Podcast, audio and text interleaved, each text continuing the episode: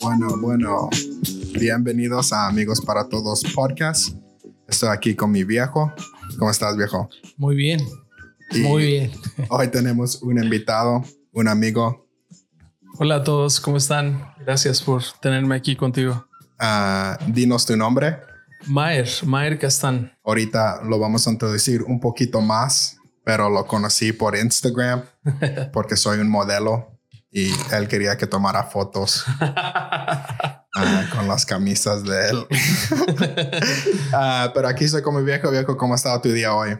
Muy bien, muy bien. Hoy celebramos el cumpleaños de Ruby. Shout out to Ruby, te Happy amamos. birthday. Y bueno, como staff, vamos a comer a donde escoja la persona. Y este, muy bien, muy Ah. bien. Oye, qué, qué buenísimo eso, ¿eh? Yo hubiera querido tener algo así. ¿Cómo estado tu día, bro? Súper bien, súper bien. Ya, full en la iglesia o qué? Sí, estuvimos hoy con varias actividades dándole, como siempre. Ah, pues como saben, este podcast, no, yo y mi viejo nos sentamos, pero hoy tenemos un invitado y vamos a hablar con él. Ah, vamos a hablar un poquito de su historia. Entonces, ojalá estás sentado, lo estás viendo en YouTube. Ah, te queremos recordar, si por favor, por favor, puedes ir a Apple Podcast y déjanos unos reviews, una crítica, unas estrellas, ojalá cinco. si estás en YouTube, danos unos thumbs up, déjanos saber de dónde estás viendo. Y siéntate porque se va a poner buena esta conversación con Maer y mi viejo. Bueno, Maer, para empezar, dinos de dónde vienes, cómo has llegado, cómo estás aquí. Ah, bueno, las, la Ciudad de México. eh, nos a- vamos a aventar todo el podcast y empezamos a ver la historia de, de cómo llegué aquí. Mi- mi- Por el puente. ¿En avión o por el puente? Sí, ¿verdad? Eh, mi, mi, mi esposa es, tiene familia en, en, en Nueva York. Bueno, ah, los dos somos segunda generación de pastores Ok. y nunca habíamos tenido la, la, nunca habíamos estado en los Estados Unidos viviendo hasta ahora. Entonces, es una larga historia que no tenemos sé- tiempo, bro. Sí. Estamos relajados, man. Ahorita saco el vape pen. Buenísimo. No, am, llegué aquí eh, exactamente en mayo. En mayo, a través de un pastor amigo que había estado con nosotros varias ocasiones en nuestra iglesia en la, en la Ciudad de México. y Eh, tú eras pastor, ¿verdad? De una iglesia. Sí, am, técnicamente todavía seguimos, tenemos la iglesia en, en México y, y estamos ahora en la función de la iglesia con Pastor Kevin aquí en Texas City como pastor en línea y futuramente abrir un servicio en español. Es raro porque mi papá es americano y se fue a la escuela bíblica a México. Y ahora tú eres mexicano, estás aquí. Sí, es, es una locura. Mi esposa tiene familia americana y voy a contar un poco la historia de, de todo esto para que se pueda entender un poco mejor. Mi, mi papá fue vagabundo en la Ciudad de México y la última casa a la que llega fue la casa de la abuelita de mi esposa. Y esta, esta viejita tenía 11 hijos, Wow. había adoptado tres, Wow. eh, un salvadoreño, guatemalteco y, y un nicaragüense. Wow. Los tenía viviendo ahí. Y todavía llega mi papá am, Cuando era soltero. cuando era soltero. O sea, o sea, era vagabundo, marihuano, eh, Mucho en común para acá con mi papá. súper pandillero. Y llega a esa casa, es, mi papá fue restaurado ahí. Y enseguida, am, mi papá y mi suegro, mi suegro es mexicano, se fueron a la escuela bíblica en Mm. el norte, Monterrey. Entonces, al terminar la escuela, mi suegro es enviado a Nicaragua. Ajá. Junto con toda su familia, se casó con la maestra de los misioneros Wow. de los niños misioneros de Nueva York es ella. y se fue a Nicaragua.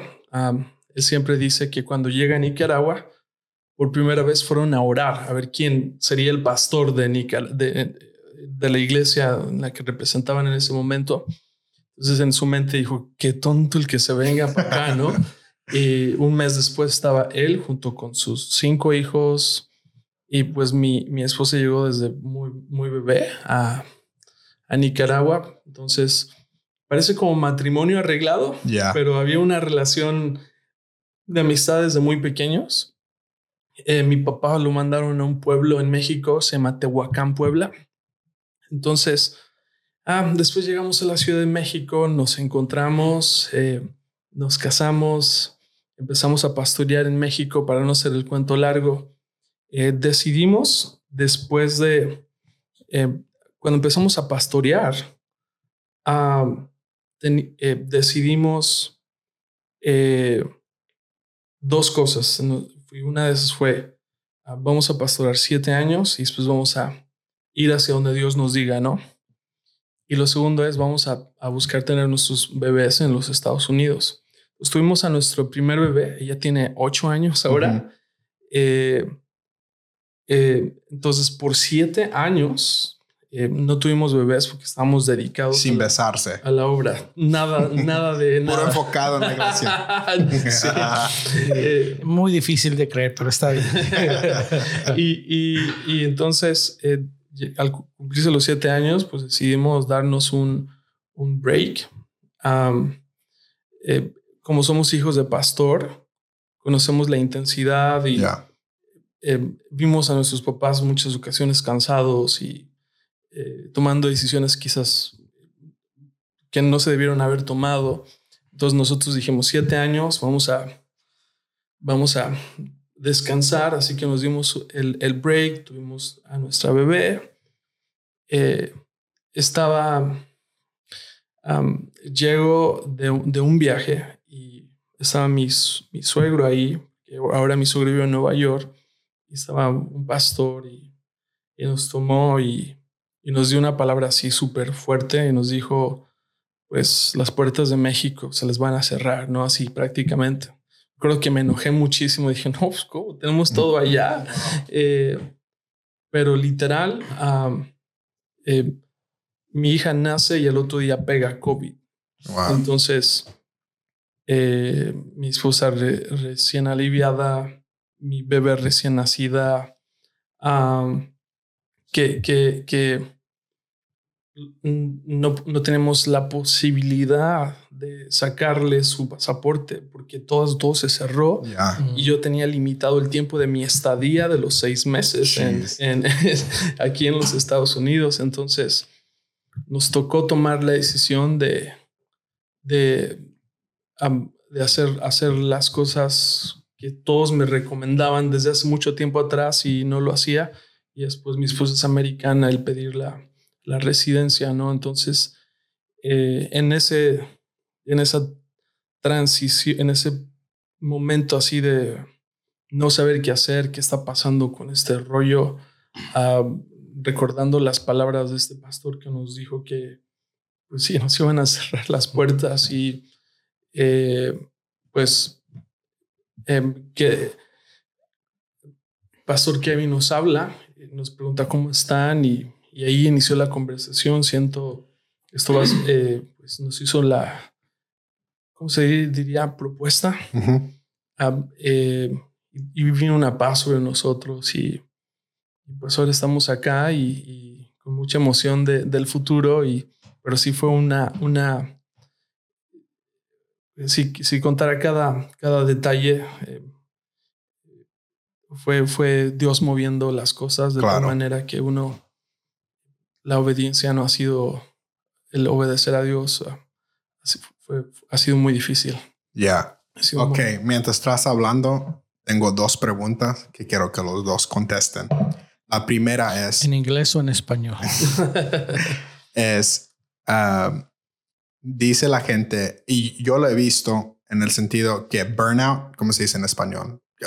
que, se quemó. Ya, la persona de, de liderear, de pastorear. Escuché hace meses que eso es una locura americana, que mm, no sé, la gente hispana, la gente que no es de los Estados Unidos no siente eso, pero te acabo de oír hablar diciendo, yo vi eh, el ministerio de mis papás y nosotros quisimos, después de siete años, tomar un break. Entonces, no sé, puedes hablar de eso. Nosotros hemos hablado mucho de mis papás antes iban a las montañas en México a bendecir pastores que tienen iglesias chiquitas, los llevaban a comer, los llevaban a, un, fin de semana que se relajen un poco. Pero para mí, como que ellos no piensan de burnout. O sea, tú ves un joven aquí que empezó, no sé, en el ministerio a 20, 21 y ya para los 23, 25 ya está quemado. O sea, no le puedes seguir. ¿Sí me explico? Y creo que no sé, cuando oigo de, pastores de México, como que eso no está ahí. ¿Qué piensas? no sé, no sé si vaya a tener una respuesta diferente a la mía, pero eh, los soldados eh, dicen que cuando llegan a el momento más tenso, o sea, más cansado, eh, solamente han llegado a un 40% de, de su capacidad. Entonces, eh, lo, que, lo que habla sobre el, cansancio, el, yo, yo diría esta palabra de, de, de quemarse, honestamente creo que el mundo y los que cambian mundos están, eh, son aquellos que viven cansados. Ya. Y, creo que, la, parte de la, del, cuidado de, un pastor, el, tener su, su, descanso y el, el poder hacer, el, poder hacer su, su, tomar mejores decisiones, creo que yo creo que es, es, es real, lo he visto pero creo que creo que sí hay una creo que es la perspectiva como la estamos nosotros manejando porque mi, mi, papá o sea mi, mi papá ha estado toda la vida en ministerio y nunca ha dicho me quiero dar un descanso ¿no? Esto es como esta generación milenio que... Por favor, explícale eso. mi, papá, o sea... Acércate un poco más. A veamos, o sea, esta generación se cansa muy rápido. O sea, mm. tú ves a, a mi... Y los más jóvenes, nosotros. Y sin, y sin, y sin ánimo de, de, señalar a nadie ni... De 35 para abajo. Sí. 32 para abajo. Pero por, ejemplo, mi tío, ¿no? O sea, mi tío estuvo con mucho orgullo, siempre habla de que estuvo en su trabajo por, no sé, 40, 50 años. Hoy en día, o sea, raro. O sea, no dura, no, se dura, no se dura bastante, no se dura cinco ni diez. Es, una locura. O sea, estamos como en, una, esta generación es un poco eh, cambiante, ¿no? No es, no es, no, no permanece tristemente en lo que, en lo que, y, y por lo mismo de la, dicen que estamos, que esta generación es la generación de la velocidad. O sea, y tachan mucho a que la generación milenio es una generación que no se somete a la autoridad. Ya. Pero realmente no creo que sea falta de autoridad, de sometimiento a la autoridad. Creo que más bien les cuesta seguir a alguien que va mucho más lento que ellos, mm, ¿no? Entonces... es eh, bueno eso. Entonces veo que, que, que eh, es el, el, hecho de estar aquí, el, el, querer las cosas rápido. Yo sé que nosotros, como trabajo con mi papá, él, va muy lento. yo le digo, debes hacer esto y luego pasan 5 o 10 años y lo está haciendo y para mí le estoy diciendo, hazlo más rápido, hazlo más rápido. Y él me está diciendo, es que tú no estás viendo todo lo que tengo que hacer para hacer este cambio. Sí.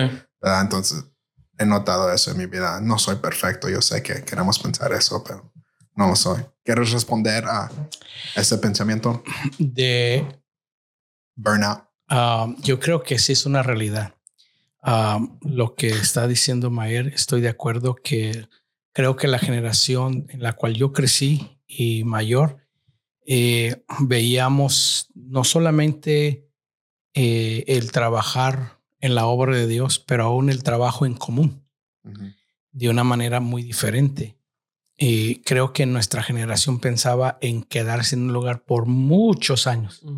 Las nuevas generaciones, por lo mismo que él está diciendo, que quieren las cosas más rápido, si no se sienten a gusto o no han progresado en un año o dos, ya están buscando en otro lugar.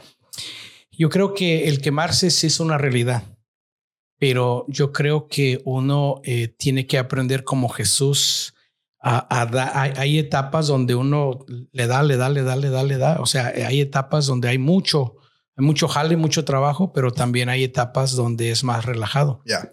Entonces, creo que es más que todo un desbalance que uno no ha aprendido a manejar los tiempos. Total. Yo creo que es más que todo el, un desbalance de uno mismo. Porque, y, y a veces que porque Jesús dijo, aprender de mí que soy manso y humilde de corazón. Llevad mi yugo, porque mi yugo es fácil. Entonces, si el ministerio o el trabajo, el matrimonio, algo es difícil, es porque nosotros hay, hay un desbalance. Muy bueno, sí. Entonces, es como las llantas del carro. Nos duran más cuando andan balanceadas. Sí. Ya. Se nos Por eso yo ando en bici, Se nos desgastan cuando no están balanceadas. Entonces yo creo que es lo mismo en el ministerio, en la vida, en la vida cotidiana, en, la vida del ministerio, en todo, cuando vivimos una vida balanceada. Obviamente creo que estoy aprendiendo, pero me costó que hay que ser balanceado en, cómo hacemos las cosas, en cómo, o sea, porque a veces pensamos que el mundo se va a acabar y hay que salvar a todo el mundo hoy. O sea, Dios sí me necesita, pero a la vez no me necesita. Entonces a veces creo que uno mismo piensa que uno lo puede hacer todo, un Superman, ¿no? Somos humanos. Si Jesús necesitó descansar, si el Padre del cielo que creó el, el, universo descansó el séptimo día, este, entonces yo creo que más que todo es un desbalance y también creo que creo mucho lo que él acaba de decir es también la, la mentalidad de generaciones tiene que ver mucho. Ok, quiero que hagamos esto. Tú háblale a un pastor mayor de edad y dile, piensa de nosotros de esta manera, si me explico, o sea, nosotros somos más rápidos, queremos esto, pero ayúdame como pastor así y luego tú háblanos a nosotros, los jóvenes, que queremos las cosas. O sea, que lo que tú quieres es que Mayer y yo a ti te hablemos. los necesito a los dos ahorita para que me balanceen. Bueno, bueno. Creo esto, creo que estamos hablando de iglesia, ¿no? Ya. Y creo que es, yo veo la imagen de los dos, de los dos bueyes y Güey con B, no de, la los dos. no se enojen, hermanos. Los, los, dos, los dos bueyes que tienen que arar la tierra. Buey con B. Con B de burro. Exacto. Eh, y, y, al momento de, de o sea, la, la, dinámica del, del, agricultor es poner a un, buey viejo y a un buey joven. Entonces, porque al momento de arar la tierra, se necesita la sabiduría del buey viejo y se necesita la fuerza del, del buey joven. Entonces, es imposible ver una cosecha y un arado eh, en, los tiempos que estamos viviendo si no existe esa conexión de, de ambos. Ya. No, no me emociona la idea de una iglesia juvenil me emociona la idea de una iglesia multigeneracional. Así es. Ahorita hay un estudio que hace Barna y dicen que la mayoría de los problemas que enfrentan los pastores ahorita es que número uno, ellos están muy viejos y número dos, no tienen líderes jóvenes para ayudarles en la iglesia, en el ministerio. Sí, y ahora con respecto a lo que, a lo que tú dices de cómo lo que hace un, una cómo es la generación milenio, bueno, una de las cosas es que quiere todo rápido, ¿no? Eh, Como McDonald's. La, la, la, la, la, la cosa esta, de esta generación también es que está cambiando rápido. Ya. Estaba viendo un, un, un, estudio de una de las noticias que el, el eje de rotación de la Tierra empezó a moverse de una manera acelerada hacia Rusia. Entonces lo que hace es que todos los científicos tengan que remapear los sistemas para, todos los que utilizan GPS no terminen perdidos. Y, y, al, ver este, al ver los, los el, pensar que lo que nos trajo hasta aquí nos va a llevar allá es como uno de los grandes errores. Exacto. Entonces, el momento de hacer ese cambio y saber que la, lo que fue relevante ayer, hoy, hoy dejó de ser. Aún esta mañana. Total. O sea, entonces, y lo que sucede, y me, he visto mucho, que ninguna profesión para ejercer su vocación, ninguna profesión puede ejercer su vocación si no tiene actualización. Entonces, un doctor tiene que actualizarse por las nuevas enfermedades que vienen. un, un, un, abogado tiene que actualizarse con las nuevas problemáticas, nuevas leyes, etcétera, etcétera. Estudios dicen que en la iglesia, líderes y pastores, solamente hay un 30% que se actualiza. Mm. Entonces, y entonces lo que sucede es que entras a una iglesia y parece que te metiste a una, una, una un museo, un museo y una, una un túnel del tiempo mm. y han hecho cosas permanentes ahí que nunca cambiaron. Entonces, entonces esta generación no conecta en lo absoluto por la falta de, por la falta de, de, cambio. Ya. Entonces creo que, yo creo que ese sería como el que esta generación sepa que, que la generación que viene, no quiero decir vieja, pero la generación que viene madura. Sí. Gracias, gracias. es sabia. Eh, es, que sepan que, que, que la, la, los cambios están sucediendo todos los días. Ya. Entonces, eh, conozco a, es impresionante. Estaba, trabajamos mucho en el movimiento donde estoy sobre estadísticas y siempre estamos mirando lo que está pasando. En, hace 20 años, Corea del Sur, no sé si a ustedes les tocó ir a Corea del Sur y leer el libro de Jong Cho y leímos La Cuarta Dimensión de la Fe. Y bueno, fue así, fue casi como una Biblia, ¿no? Lo conociste, ¿no? Así como unos. Sí. Años. sí. Eh, fuimos a Corea del Sur y hace 20 años atrás, el 65% de la población de Corea del Sur se, se consideraba cristiana. Hoy no llega ni el 5%. Wow. Y los que son cristianos tienen 40 años para arriba. se perdió. Entonces, ¿qué es lo que pasó? Pues la iglesia nunca quiso cambiar. Ya. Eh, eh, entonces, qué locura, man. Entonces, creo que ese es, ese es el problema número uno. Si tenemos que hablar con la generación pasada, es como eh, me encantaría que en tu video saliera la imagen de, te voy a pasar la imagen de un puente y aparece, es un puente y al lado está un río, ¿no? El puente está puesto, hermoso puente, pero el río está de lado. O sea, como que, y siempre pregunto, ¿qué está mal en ese puente? ¿No? ¿El río o el, o el puente? Y, realmente es que el puente en un momento dado funcionó, era relevante para ese río, funcionaba correctamente, pero el río cambió de dirección. Entonces es, la, la idea es que no construimos estructuras que en el futuro no podamos cambiar. Entonces, no construimos para, no construimos para quedarnos, construimos para permanecer por generaciones. Entonces, eso es como si no remapeamos los sistemas, vamos a terminar como el eje de rotación y vamos, esta generación está perdida por completo y no entiende el lenguaje que está sucediendo en la iglesia, no entienden, no entienden lo que se habla.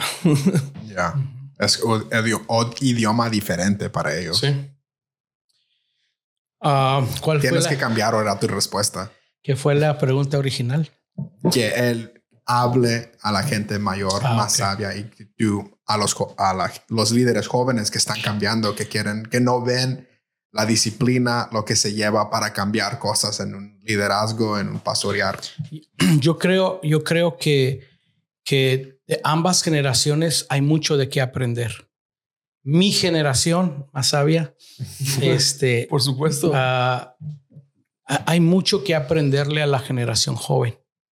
Hay mucho, la verdad, hay mucho. Y, y yo estoy de acuerdo con él que, que a veces mi generación no ha querido cambiar ¿Por qué crees? porque tene- tenemos miedo. La, mi generación tiene miedo a cambiar. Este, O, o sea, mucha gente le tiene miedo a los cambios sin saber que, que los cambios son buenos. ya, Entonces, eh, muchos pastores, no, le- muchos de mi generación tienen miedo al cambio. Los otros no saben cómo cambiar. No saben cómo cambiar las cosas. Es que han visto tanto bueno y malo que no saben que va a funcionar. Entonces, esas son en realidad inquietudes. Muchos tienen miedo, otros no saben cómo cambiar. ¿tú crees en tus conversaciones con pastores de tu edad que les gustaría cambiar o no?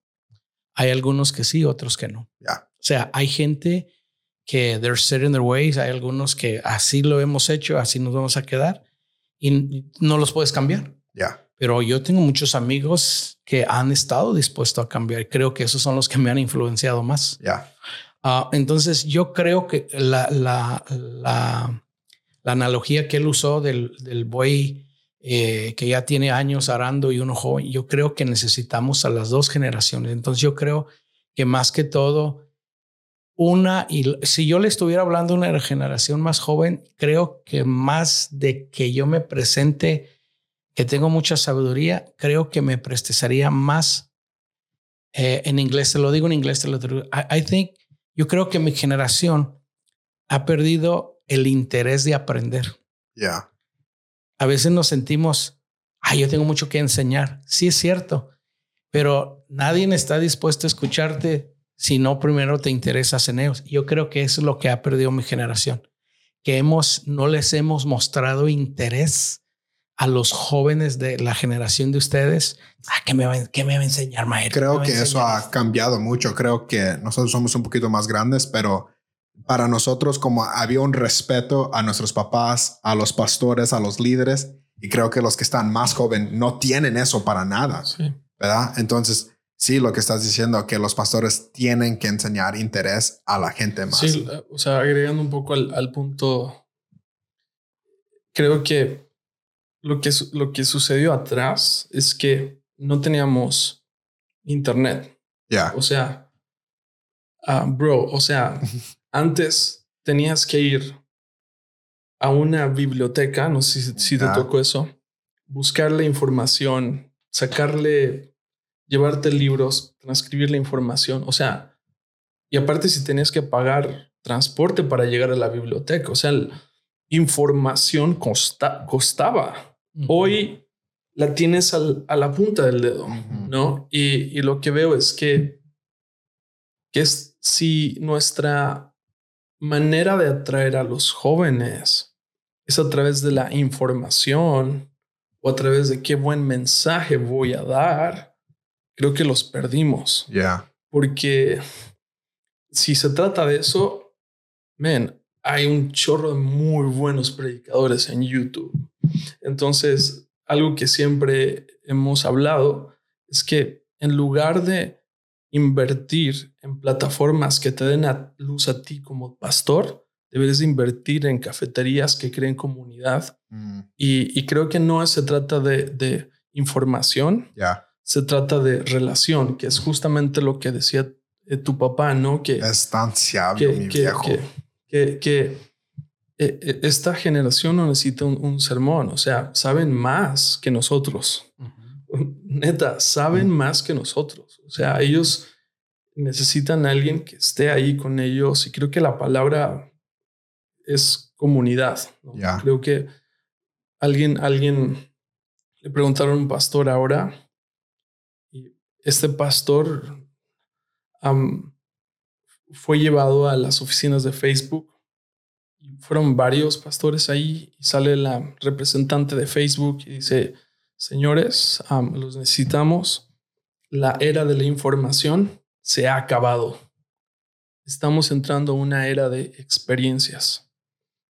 Y eso es tan increíble porque esta generación no está peleada con Dios. Ya. Está peleada con la iglesia. Eh, está peleada con los sistemas y quieren algo real, quieren sentir una experiencia real. Ya. Entonces, y eso no se puede dar a través de una pantalla LED o humo y luces, que está chido. Ya. Pero eso Puedes explicar para el tejano que es chido. Um, y, eh, eh, o sea, para esa generación, lo que vemos ahora en la iglesia de luces, eso es el nuevo tradicional ya. Ya. Por, completo. Lo, que, lo nuevo de ahora para esta generación es comunión. Mm. El, el, estar ahí con ellos, el hacer relación con ellos, crear los espacios de experiencia donde se sienta real, eh, orgánico, ¿no? O sea, gluten free. Mucho, total. Ah, no, o sea, me refiero porque yo soy hijo de pastor y no quiero tirarle a su generación claro. en lo absoluto, pero había una desconexión total porque el, tipo que se subía a predicar decía, bueno, esta noche tres ángeles bajaron y me, me, visitaron y creo que puede pasar eso y, y, salió oro, ¿no? Entonces, y, era pastor de Bethel. Y yo, y yo me sentía, y yo me sentía a mí porque nunca me ha visitado una o no, me sentía miserable, ¿no? De decir, este tipo, incluso cuando se echa una flatulencia, yo creo que sale aroma celestial, ¿no? E, e, es impresionante que, que no había vulnerabilidad. Entonces, no había conexión, porque el tipo que está hablando es perfecto, yo soy súper imperfecto, no puedo conectar contigo. Entonces, creo que vulnerabilidad es autoridad y creo que mm. quien, quien puede... Y eso otra vez. Vulnerabilidad es autoridad. Y creo que una de las cosas que tenemos en, la iglesia en México es, si tú te vas a subir a la plataforma, tienes que ser vulnerable y tienes que ser real. Ya. Y tienes, y, eso es lo único que queremos, porque no queremos que la gente sienta que está hablando con una persona que no tiene errores y que no, no puedes conectar con ella. Entonces creo que sería otra, otro más agregar y creo que la conversación podría durar. Una de las cosas que amo de ti es que has hecho eso. Aún el staff de nosotros somos de 35 para abajo y una de las cosas, ¿verdad? Tú siempre te has quedado relevante, has querido cambiar, ha sido difícil, pero lo has querido hacer y creo que eso es porque eres para mí personalmente una voz importante para mi vida y para los demás porque has querido tomar ese tiempo y he visto esos cambios en tu vida que antes eras un poquito más de esa manera y que ahora eres más te quieres sentar con un micrófono conmigo hacer un podcast. Pero puedes terminar tu pensamiento. Ah, eh, estoy totalmente de acuerdo con Mayer que esta generación las vamos a ganar a través de relaciones. Y creo que es lo que yo te comentaba creo que fue la última. Ya. Donde tú me preguntaste, me dijiste, ¿por qué estamos perdiendo esta generación? Y yo te dije que la clave era que los papás conectáramos con los hijos, o sea, relaciones. Y obviamente que nosotros los líderes también. Ah, yo creo mucho, mucho eso, que, que que ese es un eslabón que, que, la iglesia en general ha perdido. Estoy de acuerdo con él. No vamos a alcanzar a la gente solo predicando desde el púlpito y con las luces. Conectamos mucho más en una conversación, platicando y que la, la gente aprende más. ¿Crees que los pastores de tu edad están notando eso? Algunos sí, algunos no. ¿Y por qué crees que algunos sí lo están agarrando y algunos no? Yo creo que algunos sí, porque han entendido que si no cambiamos y que si no aprendemos de las... Es que en realidad alguien dijo que cuando el alumno está listo, aparece el maestro. Ya. ¿Por qué no ha aparecido el maestro? Porque el alumno no ha estado listo. Muy bueno. Muy bueno. Entonces, eh, eh, eh, eso es algo que, que, yo aprendí. Cuando yo estaba listo, llegaban los maestros. O sea, una de las cosas que mi pastor me dijo es que nunca pierdas el sentido de querer ser enseñado. Never lose your teachable spirit. Entonces yo creo que ese es un peligro no solamente para mi generación, sino para la generación millennial, la de ustedes. O sea, es que ah, de cualquier persona podemos aprender. Entonces yo creo que ese es un factor de, de, todas las generaciones que pensamos. Como humanos, ¿verdad? Nos ponemos cabezones. ¿Qué, me puede enseñar este? ¿Qué puedo aprender? Entonces, lo que yo sí sé es que cuando el alumno está listo, aparece el maestro. ¿Y cómo has podido tú tener eso, verdad? Porque yo tengo 32, cuando tengo 50, cuando tengo 70, quiero tener ese espíritu. ¿Qué has hecho en tu vida para cultivar eso? No dejar de aprender y no dejar de aprender y nunca pensar que ya llegaste, nunca pensar que ya lo sabes aunque sí lo sepa. Sócrates, ¿qué dijo? Yo solo sé que no sé nada. Ya. Entonces, cuando uno entra a un cuarto, la gente percibe. O sea, pero cuando entras a un cuarto es caminar entre la gente. Regresamos a las relaciones. Ya. Este, la gente conecta cuando tú te interesas. Es lo que dije ahorita. O sea, no es tanto que yo me pueda presentar interesado aquí. Por ejemplo, esta conversación. Esta conversación no se trata, hoy yo tengo más tiempo que ustedes en el ministerio y yo sé más que ustedes. Ustedes deben estar interesados en lo que yo les puedo decir. Yo creo que es al revés. Yo debo interesarme en lo que voy a escuchar de ustedes y de allí aprender.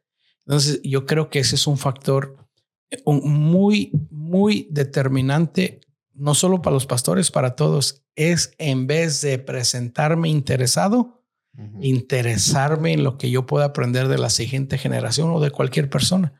Entonces, eh, eso es algo que yo creo que lo aprendí de mi pastor. Mi pastor me lo dijo. El día que tú piensas que ya nadie te puede enseñar, dejaste de aprender. Wow. E, eso me, quedó bien marcado. Yo no sé si por qué me lo diría, porque me amaba. Porque sabía. Eh, pero yo me acuerdo que una de las últimas conversaciones me dijo, nunca pienses que no puedes aprender. El día que tú pienses que ya lo sabes todo, dejaste de aprender. Mm. Entonces, aprende. Entonces, es algo que, que me marcó y es algo que... Ya, porque desde niño tú siempre estás leyendo un libro, estás viendo algo, estás aprendiendo de un lugar que eso me cambió a mí. He visto que, como te digo, que vi la gracia de Dios, que siguen cambiando a ti, a mom, que por eso sirvo a Dios, porque tú nunca has parado de aprender aún de tu relación con Dios. Hay mucho que, es que hay, la verdad, hay, hay mucho de qué aprender, o sea, y, y yo creo que uno mismo se cierra puertas cuando uno piensa, ¿qué me, qué me puede enseñar este? No. Uh, entonces, aún cuando yo escucho predicadores que quizás para algunos se sientan aburrido o no es mi tipo de predicador, de todos hay algo que se le puede aprender. Ya. De todo. Entonces, hay veces que yo he ido a lugares y yo digo, ah, este ya me lo sé o este, pero en realidad. Ya lo vi en YouTube cuatro veces. Entonces, este, yo, yo creo que, que de todos se puede aprender algo. De todos y de de todo y de todo se puede aprender. Entonces yo creo que mi generación hay que mucho que aprenderle a la generación que viene y al regreso lo mismo, la, la generación de ustedes. La verdad, yo creo que también yo le, la única cosa que yo le diría a la generación de ustedes es que aprendan lo que es honra y lo que aprendan lo que es fidelidad. Porque, porque a, a, veces la generación de ustedes Dios no les puede confiar más porque no han entendido qué es honrar a Dios y honrar a los que fueron de la... O sea, ninguno de ustedes, por ejemplo, lo que él dijo, lo que él acaba de decir tú también, ustedes están aquí por los papás de ustedes. Ya. Así es. E, eso es. Entonces, eso es honra, es, es reconocer, ok, y, y, y no solamente reconocer realmente lo que es honra. Ok, entonces en el cielo la honra siempre es aplaudida. Entonces yo creo que es algo que la generación de ustedes les falta mucho, lo que es honrar. Porque así como mi generación dice que me puede enseñar, la generación joven, ¿qué me va a enseñar este viejo? Entonces es honra. La otra es fidelidad. Es, es lo que no me acuerdo en qué podcast hablamos, es quedarte plantado donde Dios te plantó, ser fiel, ser fiel, ser fiel. Ah, eh, en una de esas enseñanzas que el doctor Cho enseñaba, decía que el bambú se tarda siete, que es a veces diez años para crecer un pie. Se tarda de siete a diez años el bambú para crecer un pie, pero al, al séptimo, a veces al diez años, se, se dispara a crecer 20 más de pie. Entonces, creo que es donde la generación no, a veces se desespera cuando no ven lo que quieren ver, cuando ven que otros están viendo.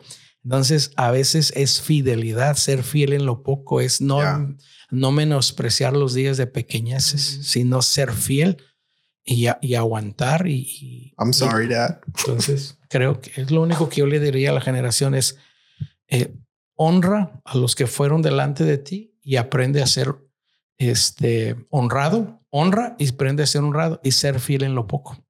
Muy bueno. Es lo que yo le, esas son las cosas que yo les daría.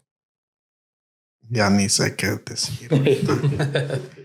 um, y luego también, ¿verdad? Estamos hablando, empezó esto de el burnout, de cómo podemos mantener ser líderes o se puede ser eso. Entonces, vamos a hablar ahora de estos dos. dices que nosotros como jóvenes debemos de tener honra y fidelidad. ¿Qué significa eso para ti? Honra y fidelidad. Creo que, que tú, tú eras pastor. Entonces, habla a la gente de la iglesia, cómo podemos honrar y ser fieles a nuestra iglesia y a nuestros pastores, ¿verdad? Porque los dos de ustedes eran pastores. Somos. Son, son, ya. Ah, entonces, ¿cómo la gente puede hacer? Este es el mes de uh, Clergy Month, como se dice, el mes de honrar nuestros pastores. Entonces, la gente que está oyendo, que va a una iglesia, no es pastor, ¿cómo puede honrar y ser fieles a su iglesia y a su pastor? Ah, creo que es una pregunta interesante porque el, es, es, un poco raro como uno decir honra, ¿no? Cuando uno es pastor. Eh, creo que es más. O sea, decir honrenme. Sí, sí, ¿no? Escúchenme. Eh, sí, y creo que uno, uno tiene que, que ¿Me puedes repetir la pregunta? ¿Cómo, ¿qué, es para mí la honra? Si, yo estoy, soy parte de tu iglesia, tú eres mi pastor para ti que buscas que alguien te esté honrando y ser fiel a la iglesia, ¿verdad? Porque no, no solamente lo estamos haciendo a ti como pastor, sino a la iglesia, a Dios aún más grande de eso, ¿verdad? yo, yo creo que si uno quiere crear una cultura, eh, tú no puedes, la cultura no puedes decirla, tienes mm. que enseñarla. Tú, tú eres la cultura. Así es. Somos la cultura. Entonces, si tú quieres honra, tienes que dar honra. Entonces. Wow, dicho como un eh, pastor, eh, bueno. Eh, entonces creo que, que, que es, somos, somos la, hacemos cultura cuando somos la cultura. Mm. Y, y, y, esa parte de, de, de que la, la, honra es, es como la cruz, ¿no? es honra hacia Dios. Ya. Honras a la misión en la que estás, en la iglesia donde estás plantado y la honra los unos, los unos con los otros. Eh, creo que esa, esa parte de, cuando llegas a una iglesia y la mejor manera que puedes honrar es cuando uno anda buscando iglesia, la gente siempre está buscando una iglesia que la honre, que honre a la gente. Es, como, es raro. Es como yo voy a esta iglesia porque me ofrecen estos servicios, ¿no? Yo atiéndeme a mí, sí, alimentame a mí. Exactamente. Entonces, como viene a la iglesia, hace el tour y quiere saber qué servicios le ofrecen. ¿Aún eso pasa en México? Porque aquí hablan mucho de que, oh, voy a esta iglesia porque el culto de los niños es bueno y luego voy a esta iglesia porque la música es buena. Total, no, total. Aquí en China lo mismo. Eh, es, es, es, la gente busca... El ser humano. Eh, busca, bueno, qué servicios me ofrecen, pero creo que tú que estás escuchando es como, busca una iglesia donde no tengan servicios para ti, sino donde tú puedas ofrecer tus servicios. Ya. Entonces, eh, ¿Crees que lleva un punto de madurez para eso? ¿Verdad? Porque yo no conozco nada de Cristo, no sé de eso, ¿verdad? Pero estamos hablando. la pregunta es con gente cristiana. Gente cristiana. ok, sorry, guys, sorry. o sea, la pregunta no es ¿Cómo le enseñamos a honra al no cristiano? Sí, la no. pregunta es cómo enseñamos honra a alguien que es de la iglesia. Y, y- y es como, como el, el saber que es, es una, una honra, porque yo lo imagino de esta manera. Cuando llega, yo honro a, la- las personas cuando estoy interesado en saber qué es lo que les apasiona. Ya. ¿no?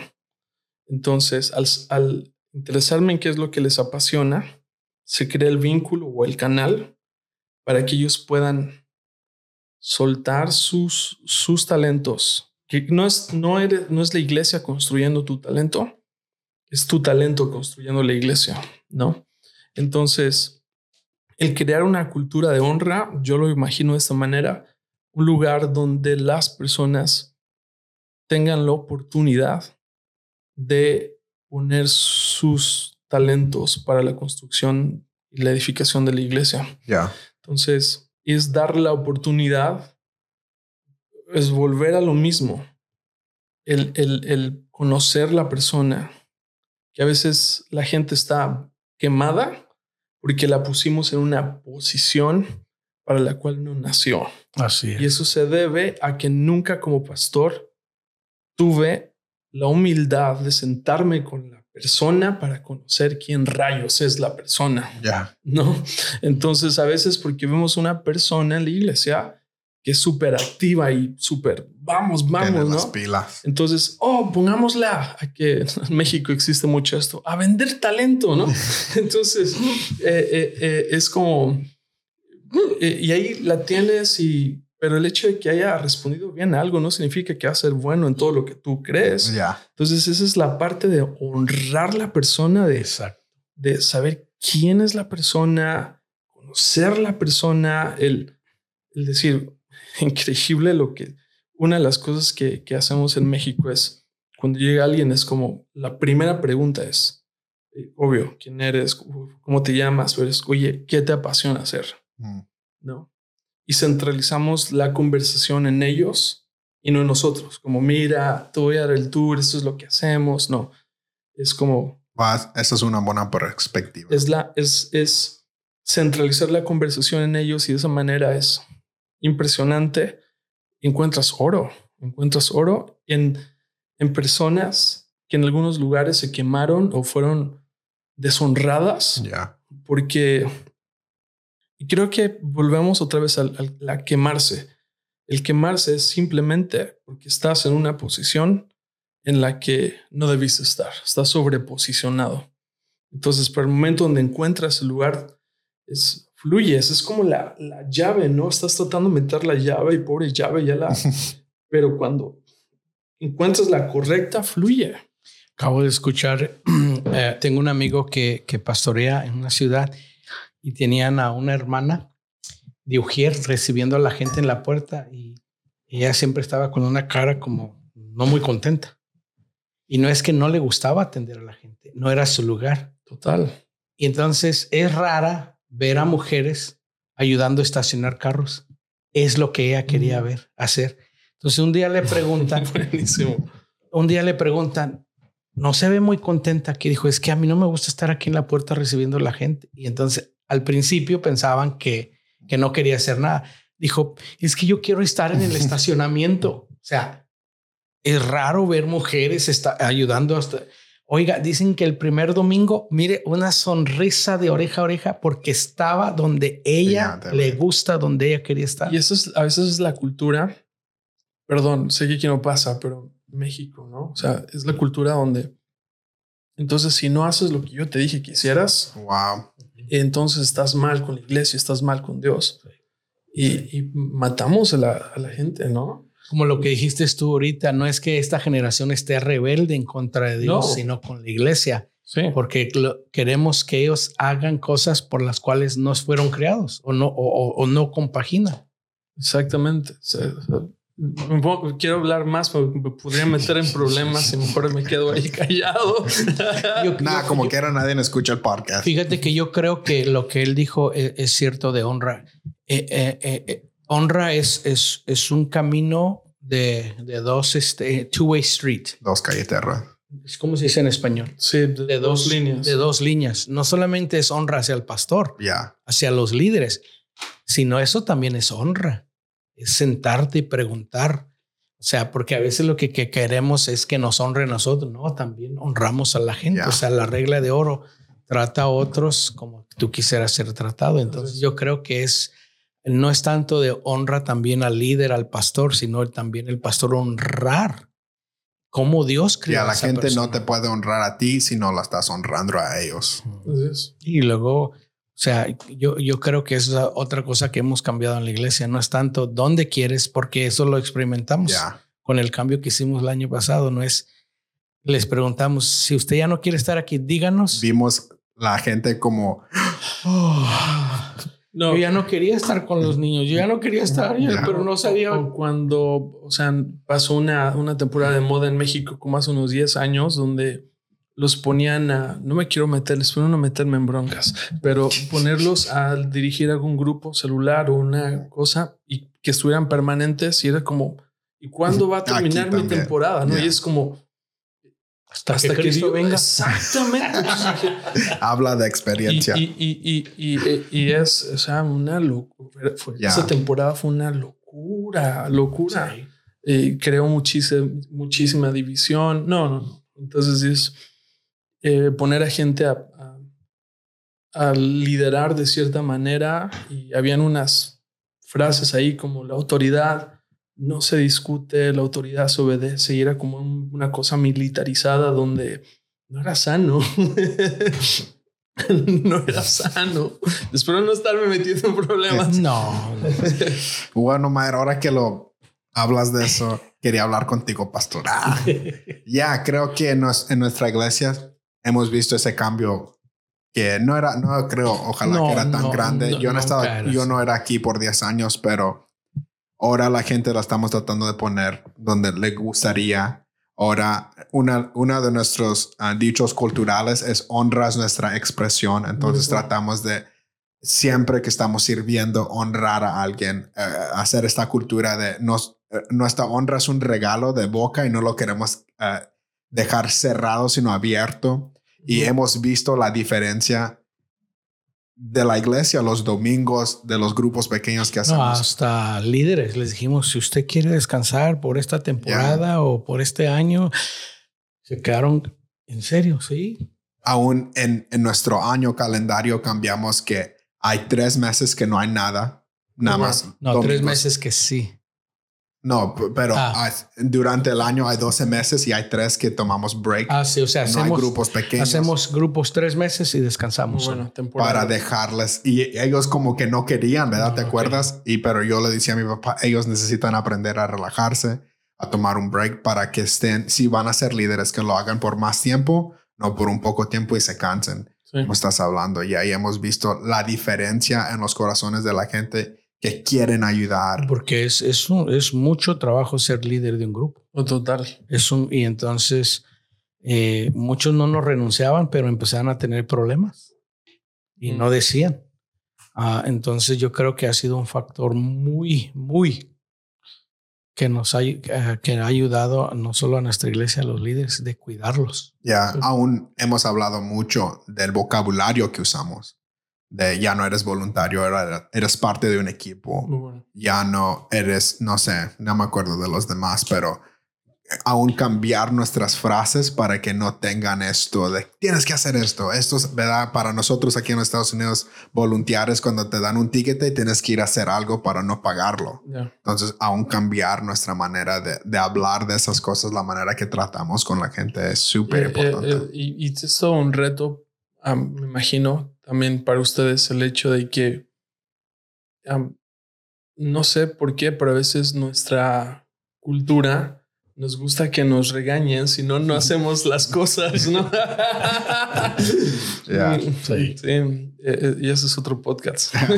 sí, sí, es cierto. Ah, bueno, wow, qué buena conversación se hizo. Mayer, gracias por estar con nosotros. Viejo, Gracias. thank you. No sé si quieran decir unas últimas palabras antes de cerrar, de ser sabio, de ser joven. Yo, yo creo que, que la iglesia tiene que ir evolucio- evolucionando y cambiando. Ah, el liderazgo tiene que cambiar. um, una de las cosas que yo oro es que, que yo tenga la sabiduría de saber cuándo me tengo que quitar a un lado. Mm. Porque ese es, otra, otra, ese es otro peligro que por muchos años... Ya hay muchos iglesias- pastores hispanos aquí que dicen, yo, yo aquí no, me muero. No, y americanos también. O sea, que dijeron, no, es- esto es, este bebito es mío. O sea, esto me costó, esto es mío. Entonces, yo oro y reto a los pastores, trabajemos, pero para levantar otra generación. John Maxwell dice que éxito sin sucesor es fracaso. Mm. Entonces, Jesús tuvo éxito porque cuando se fue dejó a sucesores que lo reemplazaron. Pablo, entonces es, es, eso es algo que creo que como líderes tenemos que hacer, es pensar en quién vamos a levantar para que tome nuestro lugar, sea que nos retiramos por ancianos o porque la vida nos retiró o porque el Señor nos llevó. Ah, entonces, la otra cosa que quiero decir es que la verdad, mi generación necesita la generación de ustedes. La verdad, la verdad, la verdad, la verdad, los necesitamos mucho. Y la verdad, la verdad, la generación de ustedes. Necesita a nuestra generación. Nos necesitamos. Entonces, yo siempre decía y lo sigo diciendo, cuando el NASA mandaba el cohete, siempre iban dos boosters. Mm. Mandaban el cohete, iban dos. Y entonces, entonces es- es- yo siempre decía que era la generación de los niños y de los jóvenes. Mm. O sea, que cuando esas cosas se encendían, lanzaban el cohete. Sí, Y entonces la, la iglesia necesita esas dos generaciones. sí. Ya, agregando a lo que usted dice, creo que no, es- esto no es una carrera de, de resistencia, es una carrera de, de relevos. Exacto. Y no se trata de a dónde vamos a llegar, sino de quién va a continuar. Así es. Y, y creo que el poder empoderar, yo le doy gracias por empoderar la siguiente generación, por creer en la siguiente generación. Has el- hecho muy el- bueno. el permitir cambios, el permitir... Hay cosas que... no, mi papá es pastor y como cosas como... "Ah, esto no lo entiendo.